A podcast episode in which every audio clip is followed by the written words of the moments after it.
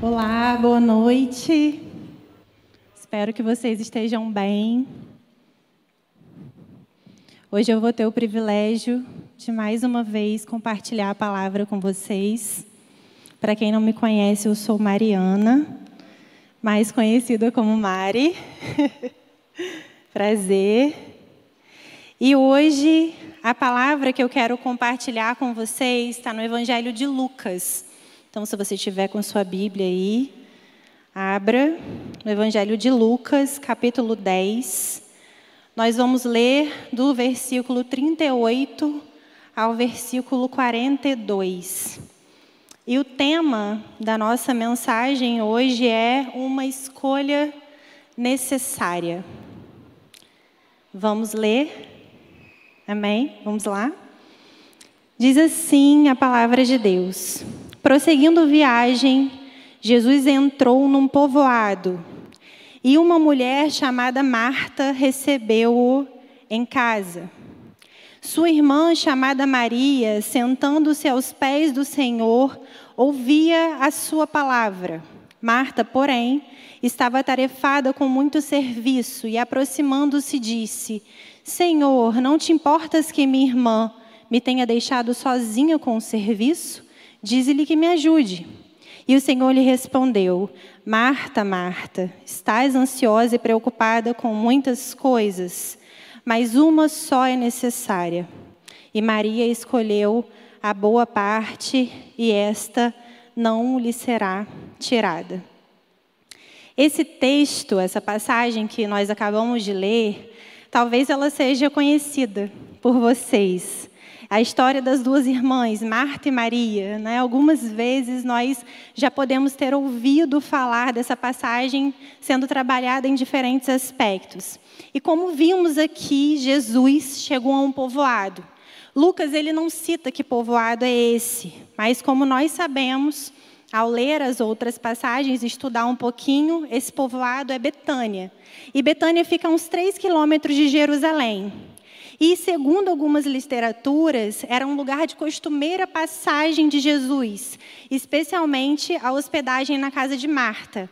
Marta, Maria e Lázaro, que eram irmãos. E a gente vai estudando e percebe que essa passagem já faz parte dos últimos episódios antes da crucificação de Jesus. Se nós repararmos, depois que Jesus desce do Monte da Transfiguração, ele parece ter uma, assumido uma postura de que realmente seria crucificado, de que realmente se entregaria para a morte. E me parece, inclusive, que essa passagem que nós lemos, ela tem um forte tom de amizade e de acolhimento. Afinal, Jesus ele era amigo daquela família. E Jesus certamente não estava só. Ele caminhava com seus discípulos e foi recebido nessa casa. O texto nos apresenta especialmente essas duas personagens, Marta e Maria. E Marta recebe Jesus e logo se agita. Ela pensa: são muitas pessoas, preciso correr para preparar uma refeição para todos eles. Qual cardápio seria melhor que ela preparasse? Eu preciso organizar isso.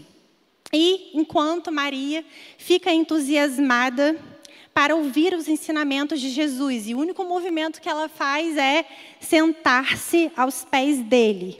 Em algumas versões, nós achamos a seguinte expressão: quedava-se assentada aos pés de Jesus, ou seja, ela permaneceu atenta, sem dizer nada, apenas sentada aos pés de Jesus, ouvindo os seus ensinamentos. Fato é que Marta não se conforma com a postura de Maria e indaga Jesus, mas Jesus repreendeu Marta, reprovou Marta e aprovou Maria.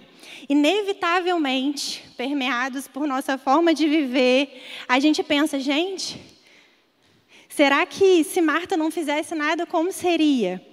Alguém precisava fazer comida, tinham várias pessoas naquela casa, né? Como não ficar inquieta? E pensem só se hoje chegasse um grupo de 12 a 14 pessoas na nossa casa. Como seria? A gente poderia até pensar em pedir uma pizza, né, que seria mais prático para a gente. Mas a gente iria se preocupar com os pratos, com os copos, com os guardanapos. Eu provavelmente iria pensar: não posso deixar de ouvir a campainha, não posso deixar de ouvir o interfone. Enfim, Fato é que, sem dúvidas, para nós hoje é mais fácil nós nos identificarmos com a postura de Marta do que com a postura de Maria. Vocês concordam comigo? Que é mais fácil para a gente isso? Pois é. E na passagem que lemos, percebemos de maneira clara o posicionamento de Jesus em relação à postura de Marta. E o posicionamento, como eu disse, não foi de aprovação. E essa passagem nos leva a pensar Será que Jesus não considerava importante o serviço de Marta? Que boa parte foi essa que Maria escolheu? Porque Jesus disse que uma coisa só é necessária, afinal, eu preciso de tantas para viver nesse mundo, não é verdade? O que Jesus queria dizer com isso? E essas são algumas indagações que eu tenho feito há um bom tempo, eu tenho meditado nesse texto há um bom tempo. E eu gostaria de trabalhar com você alguns pontos importantes que a gente pode aprender com essa passagem tanto com a postura de Marta, como com a postura de Maria. Então vamos lá, tá bem?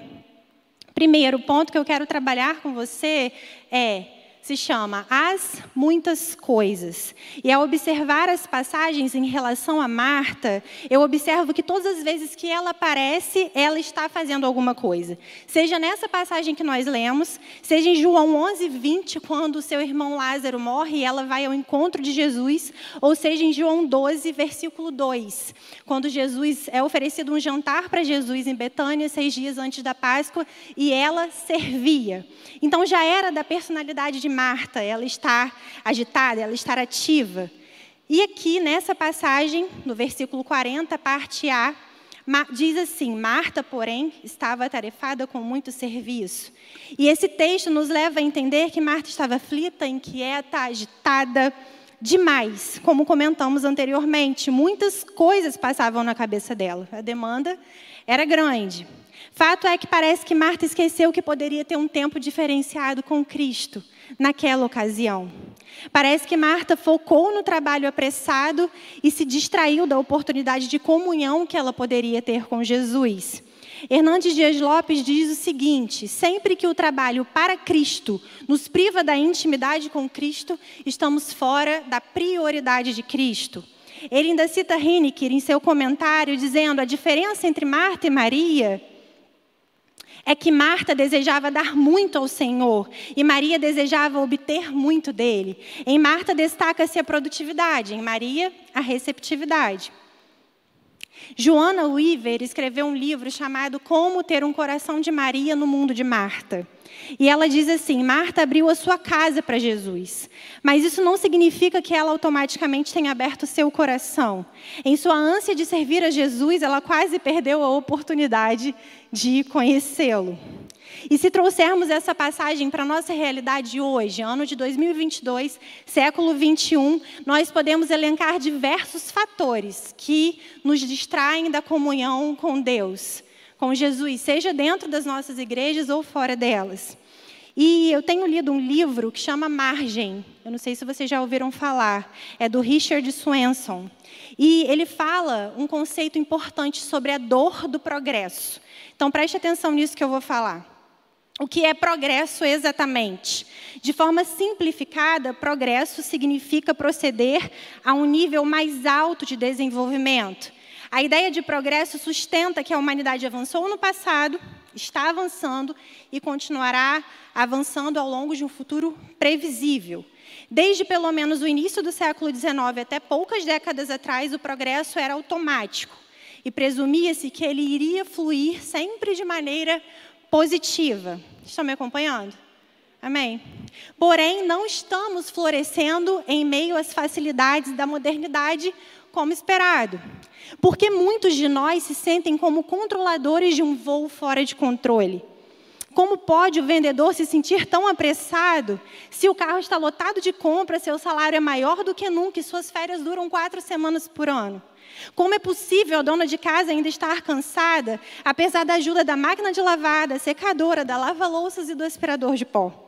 Se somos tão prósperos, por que os consultórios de nossos terapeutas estão tão cheios? Se temos dez vezes mais abundância material do que os nossos ancestrais, por que não estamos dez vezes mais contentes e preenchidos? Algo está errado, concordam? Algo está errado. Nós somos dominados pela velocidade do progresso e agora não sabemos como sair disso. Batemos a cabeça, pensamos, somos consumidos pelas redes sociais. Nosso dia dura menos, mais, parece que tem menos de 24 horas. O nosso ano passa cada vez mais rápido. E eu não estou dizendo que os avanços não foram e não são bons, mas a velocidade exponencial com que tudo isso se deu nos tornou igualmente viciados. Nossa mente está firmada sobre essas hipóteses. E a gente precisa admitir uma coisa: as coisas estão na frente das pessoas. E eu li uma matéria no final do ano passado, comentei com algumas pessoas que eu sou mais próxima sobre o 5G. Eu não sei se vocês já leram sobre isso, ouviram essas notícias. E a matéria era sobre esse 5G, a nova geração de internet, que promete uma grande revolução. E essa nova geração de internet, ela promete conexões com velocidade ultra rápida, conexões mais estáveis, carros autônomos, drones para entregas, diversos dispositivos conectados ao mesmo tempo, celular, carro, semáforo, relógio e até coleira de cachorro, mais velocidade para baixar arquivos, menor tempo de resposta entre os dispositivos.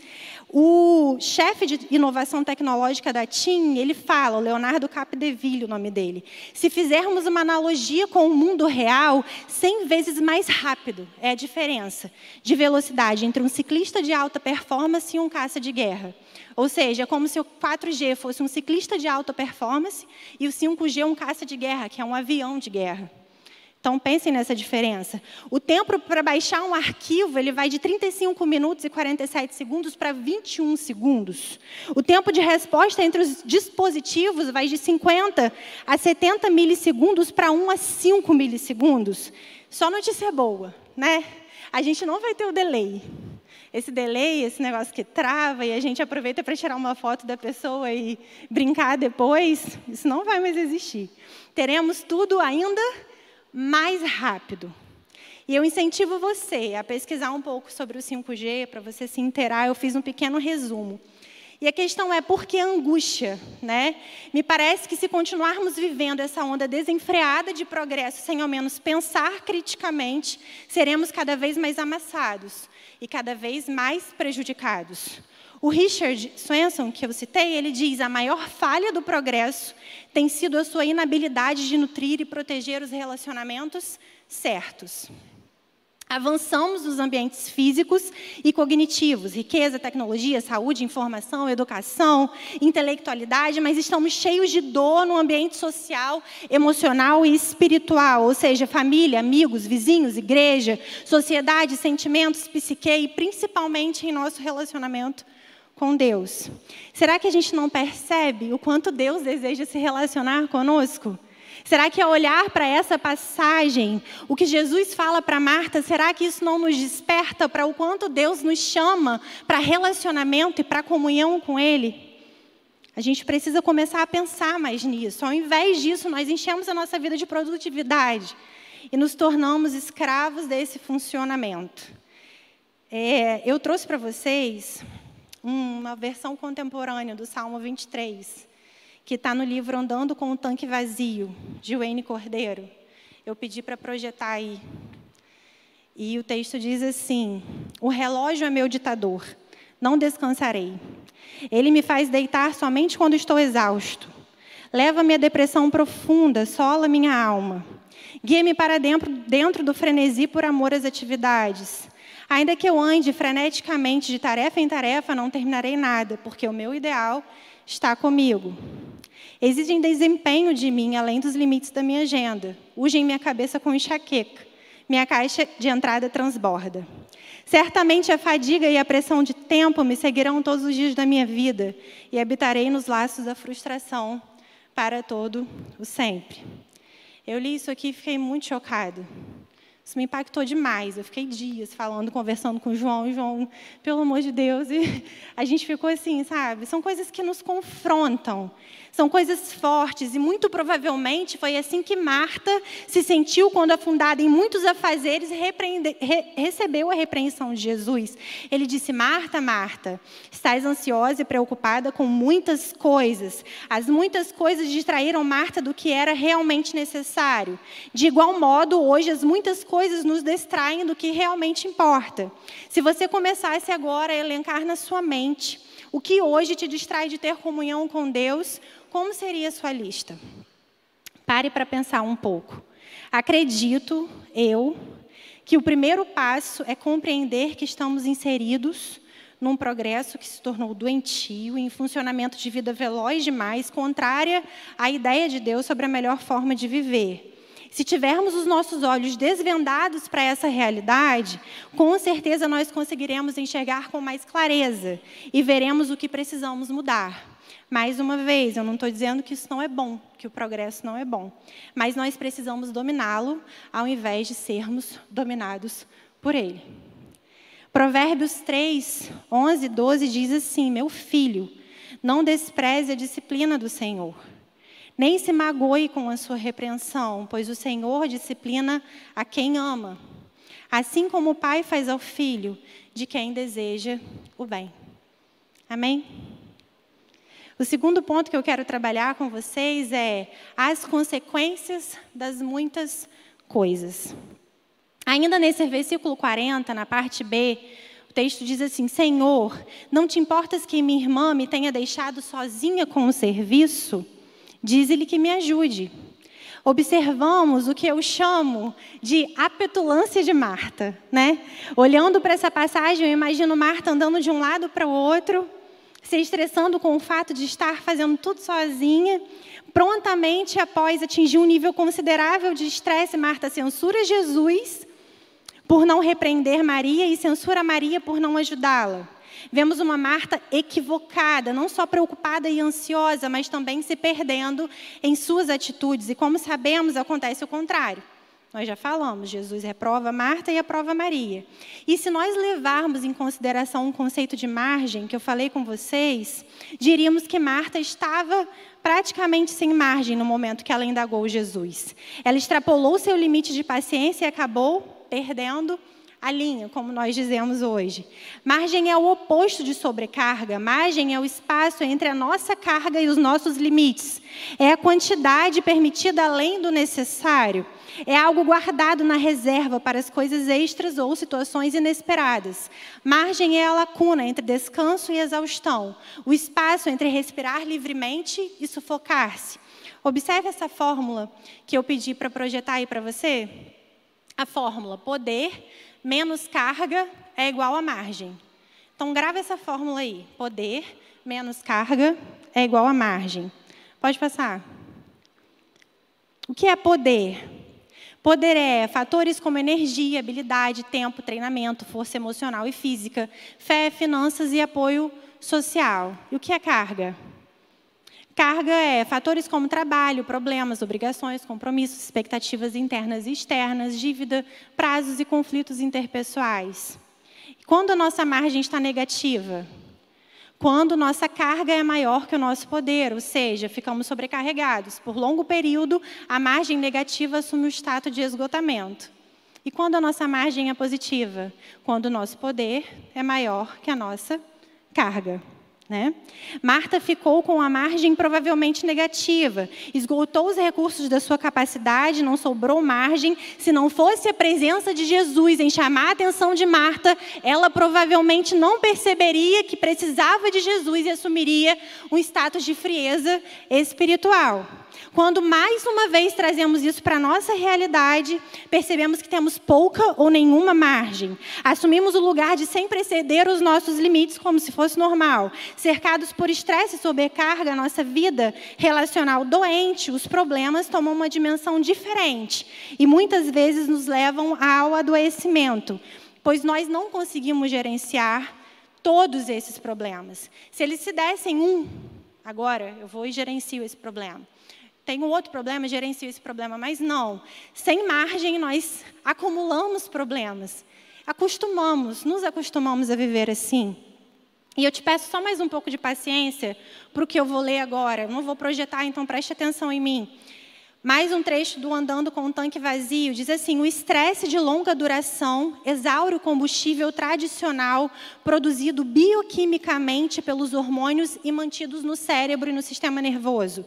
Assim que as serotoninas acabam, a adrenalina precisa ser produzida para assumir seu lugar. E a adrenalina, também conhecida como epinefrina, é produzida em taxas cada vez maiores. E o seu corpo se torna dependente desse poderoso composto químico para cumprir prazos, preparar relatórios, aumentar as expectativas dos outros e as suas próprias. O vício em adrenalina é um suicídio emocional que progride lentamente e pode ser difícil de perceber. Quando a mente é constantemente desafiada pelo estresse dos prazos, o resultado é ansiedade, que leva o nosso corpo a funcionar na modalidade crise. A pressão sanguínea, os batimentos cardíacos, a taxa de colesterol aumentam. Esse estrago resulta em úlceras, ataques de ansiedade, depressão, preocupação e doenças cardíacas. Queridos, não foi por acaso que Jesus advertiu Marta sobre sua ansiedade. Ele sabia como isso tinha o potencial de tirar Marta da sua presença. A verdade é que nós não fomos criados para a preocupação. Nós fomos não fomos formados para o temor. A Bíblia nos diz mais de 350 vezes: não temas. A ansiedade é mencionada 25 vezes no Novo Testamento como algo que deve ser evitado. A palavra usada origina-se na palavra grega meridzoe, que significa estar dividido, ser arrastado em direções opostas, sufocar. Se nós lermos a parábola do semeador, e eu vou ler apenas alguns versículos aqui com vocês, está em Lucas 8, né, no mesmo evangelho. Lucas 8. Nós vamos ler do 5 ao 8 e depois o 14. Que diz assim: o semeador saiu para semear a sua semente. Enquanto semeava, parte da semente caiu à beira do caminho. Foi pisada e as aves do céu a comeram. Outra parte caiu sobre as pedras e depois de brotar secou, pois não havia umidade.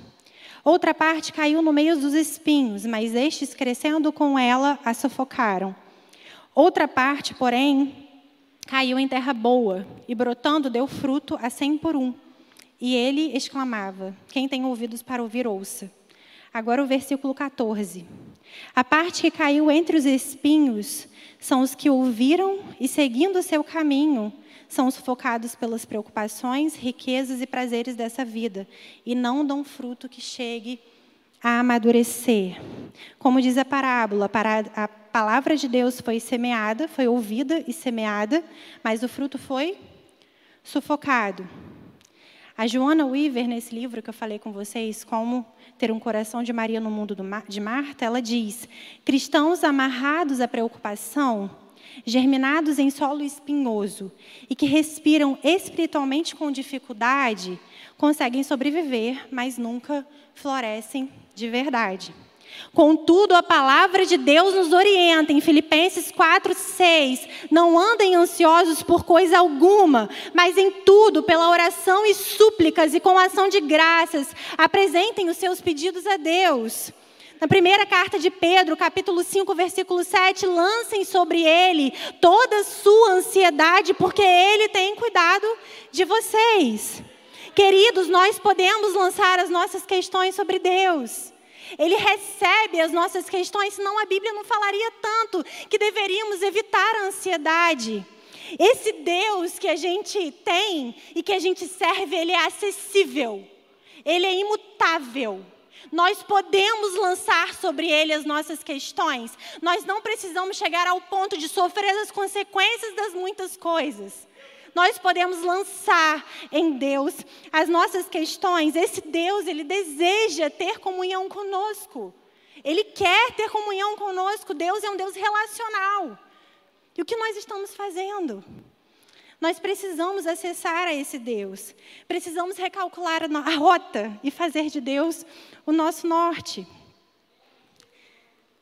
O terceiro ponto e último ponto que eu quero trabalhar com vocês é a resposta de Jesus e o posicionamento de Maria. Observem o versículo 41, diz assim: O Senhor lhe respondeu: Marta, Marta, estás ansiosa e preocupada com muitas coisas, mas uma só é necessária, e Maria escolheu a boa parte, e essa não lhe será tirada.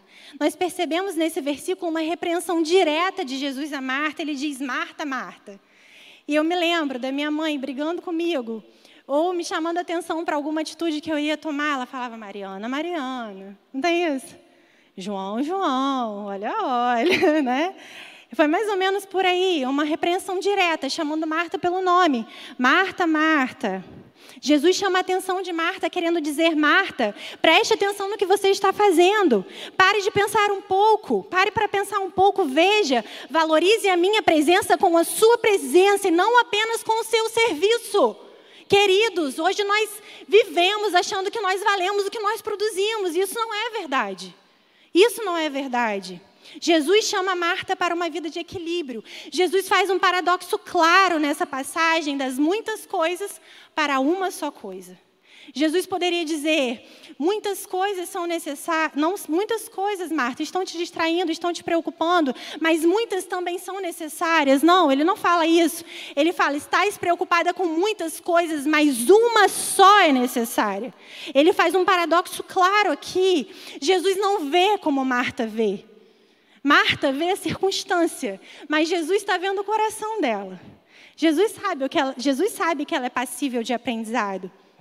Queridos, Deus, Ele não vê como a gente vê. Nós vemos o agora, mas Deus vê o todo. Enquanto nós estamos nos afundando nas muitas coisas, enquanto nós estamos afundados nessa velocidade exponencial que eu falei, Deus ele fala: "Filho, cadê você? Eu quero ter comunhão com você, eu quero me relacionar com você e aonde você está? Aonde você está afundado? Mariana, Mariana, tenha comunhão comigo. Tenha comunhão comigo, escolha a boa parte. Todas as outras coisas, queridos, transcorrem de uma maneira excepcional se nós escolhermos a boa parte primeiro. E isso não significa que a gente não vai ter problema, mas a gente vai saber o que fazer. A gente vai saber porque Deus vai dar o passo, Deus vai dar a senha para a gente. Nós vamos saber o que fazer. Observe essa parte do versículo 42, que diz assim: Maria escolheu a boa parte. Queridos, ficou muito nítido para nós que a boa parte que Jesus se refere é a comunhão com Ele. Amém?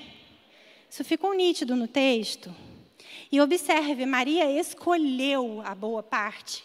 Então, Mari, tudo bem, eu não devo me entregar a velocidade desse mundo, as muitas coisas, eu não devo sofrer as consequências das muitas coisas, mas o que eu faço para ser como Maria? Você precisa escolher. É uma questão de escolha. É simples. Maria escolheu a boa parte. Jesus não falou outra coisa, ele só falou isso. Maria escolheu a boa parte. E ela não escolheu a boa parte só nessa vez, ela parece também ter aprendido alguma coisa com o que Jesus falou aqui. As três vezes que Maria aparece no Novo Testamento, ela está aos pés de Jesus. As três vezes. A primeira vez que ela aparece é nessa passagem que nós lemos, aqui no Evangelho de Lucas, tá? Porque quando a gente vai para os outros evangelhos, as referências mudam, obviamente. É, essa passagem só tem nesse evangelho de Lucas mesmo. Então, Lucas 10, 38 a 42 é o episódio que nós estamos meditando. Ela aparece pela segunda vez em João 11, 32, na morte de Lázaro, que é o seu irmão. A terceira vez que ela aparece é em João 12, versículo 3, quando ela unge Jesus. Ela unge a cabeça e os pés de Jesus com nardo puro. Na primeira passagem, nessa que nós estamos meditando, Maria demonstra que sua comunhão com Jesus a faz entender que ela precisa da sua palavra, dos seus ensinamentos. Maria entende que precisa ter quietude para absorver na mente e no coração o que Jesus ensinava. Ou seja, porque escolheu a comunhão, Maria teve fome da palavra de Deus. Segunda vez que ela aparece, o que eu falei para vocês, na morte de seu irmão, Maria se lança aos pés de Jesus e declara que se ele estivesse ali, se, é, é, se ele estivesse ali, seu irmão não teria morrido. Maria é completamente dependente de Jesus e demonstra isso sem reservas, ou seja, porque escolheu a comunhão, Maria sabia que só Jesus podia suprir as suas necessidades. Só Jesus podia suprir as suas necessidades. E na terceira vez que ela aparece, nesse texto de João 12, versículo 3, e eu até coloquei aqui, né, fiz um parênteses, porque eu fui muito ministrada especificamente nesse texto aqui de João 12, 3, quando em Betânia, nesse jantar que foi oferecido para Jesus, é, faltavam seis dias para Páscoa, e nesse episódio, Maria unge a cabeça e os pés de Jesus. Né? Nesse episódio, as pessoas já conspiravam a morte de Jesus. Judas já estava pronto para atacar Jesus. Então Maria pega esse frasco de bálsamo de nardo puro e unge a cabeça e os pés de Jesus, enxugando os seus pés com os cabelos.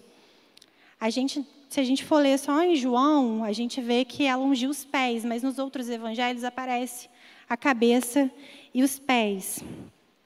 E aqui Judas e outras pessoas tentaram contaminar aquele momento, criticando Maria pelo que ela tinha feito, mas Jesus mais uma vez a aprova. Ele diz: Deixa. Ela guardou esse perfume para o dia do meu enterro. E queridos, esse bálsamo, esse perfume de nardo puro que Maria usou para derramar na cabeça e nos pés de Jesus, ele valia aproximadamente 300 denários. E um denário equivalia a um dia de trabalho braçal. Ou seja, aquele perfume custava aproximadamente um ano de trabalho. Ou seja, ela sacrificou tudo que ela tinha de melhor. Ela ungiu a cabeça e os pés de Jesus. Ungir a cabeça era sinal de honra, e ungir os pés era sinal de devoção. Ela sacrificou o que lhe custava, e ela pôde participar ativamente do preparo de Jesus para a morte. O quebrantamento e a sensibilidade de Maria lhe permitiram viver coisas únicas com Jesus. Escolher a comunhão fez Maria reconhecer quem Jesus era e lhe dar a honra devida. Então, escolher a comunhão fez Maria entender que precisava da palavra de Jesus. Fez Maria entender que Jesus podia suprir todas as suas necessidades e fez reconhecer, fez Maria reconhecer quem Jesus era.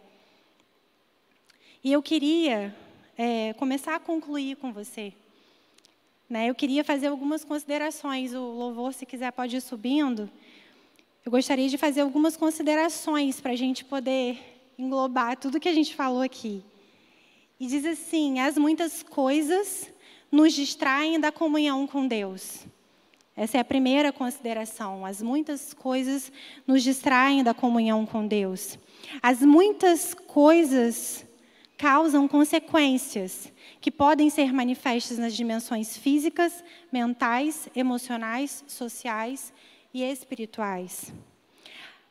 A outra coisa, assim como Jesus destacou a importância da comunhão para Maria, Deus hoje nos alerta e nos chama para nos relacionarmos com Ele. Viver experiências únicas com Deus envolve não estarmos dominados pelas muitas coisas. Experiências profundas somente aos pés de Jesus. Avivamento verdadeiro somente aos pés de Jesus. Não há como experimentarmos o movimento de avivamento espiritual se nós não tivermos comunhão com Jesus.